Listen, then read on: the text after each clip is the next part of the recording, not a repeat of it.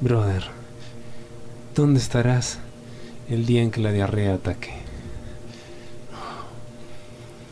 Es una situación complicada. Todos hemos tenido que pasar por ella alguna vez.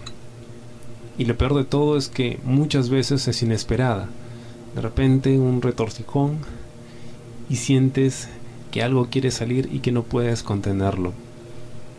Y a veces no hay un baño cerca, a veces no hay papel, o simplemente estás en una situación que no te permite hacer un escape rápido.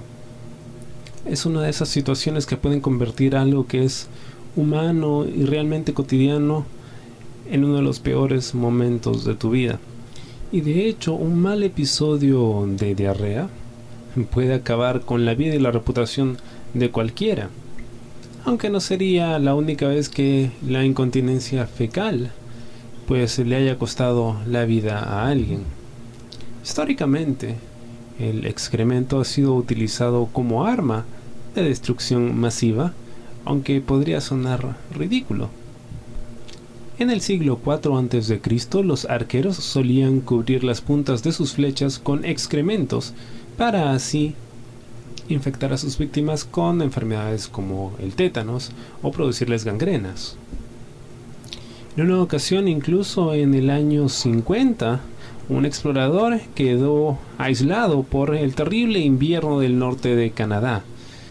Al ver que su vida corría peligro, este explorador decidió excretar aquello pues que le representaba una carga pesada y luego con el frío amoldarlo y convertirlo en un cuchillo que serviría para poder matar a un perro con el que se alimentaría y así salvaría su vida.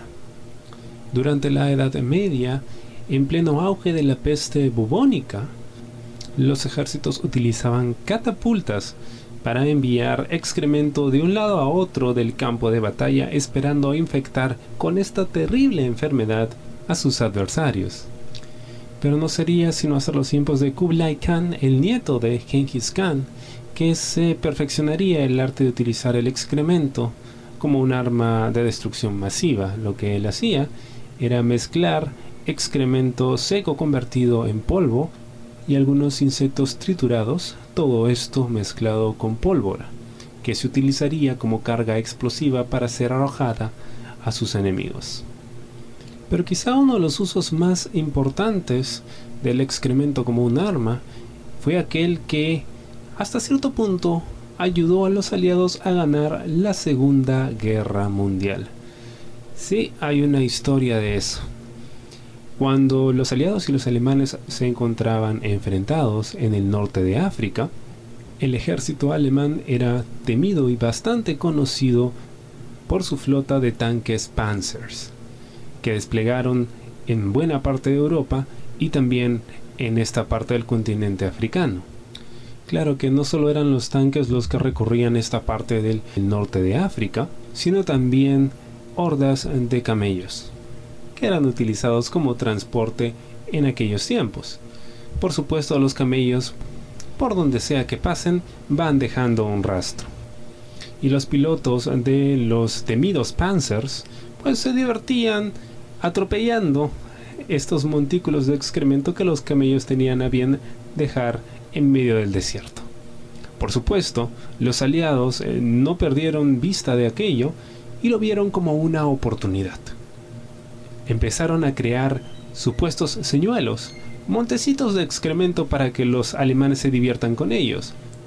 Pero escondidas debajo de esa gloriosa montañita de materia café se encontraban bombas antitanques. Así, los alemanes que pues no perdían la oportunidad de dejar su propio rastro marrón, echaban el tanque sobre estas fecales trampas haciendo estallar sus panzers en el proceso. Por supuesto, no pasó mucho tiempo antes de que se dieran cuenta de lo que estaba sucediendo, así que los aliados le dieron una vuelta de tuerca al truco. Lo que hicieron fue simular excremento que ya había sido atropellado por un tanque, y en él escondían bombas. Los alemanes confiados, pensando de que ya algún otro compañero se les había adelantado, echaban a andar el tanque encima de ese rastro marrón cayendo en la trampa del enemigo.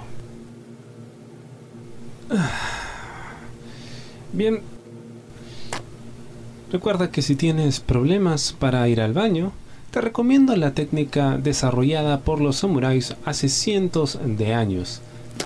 Cuando Uesugi Kenshin, uno de los guerreros más poderosos del Japón, cayó asesinado mientras satisfacía sus necesidades fisiológicas, los samuráis, pues listos ellos, desarrollaron una técnica para evacuar de forma rápida y eficiente, que fueron transmitiendo de generación en generación. ¿En qué consiste? Bueno, los samuráis se sentaban en el retrete con la espalda recta y colocaban el tobillo de la pierna derecha sobre la pierna izquierda, mientras enderezaban la espalda. Esto permitía supuestamente que los intestinos se alinearan de tal forma que no había mucha necesidad de hacer presión para poder liberar la pesada carga. Te invito a probar esta forma de yoga escatológico. Buen provecho.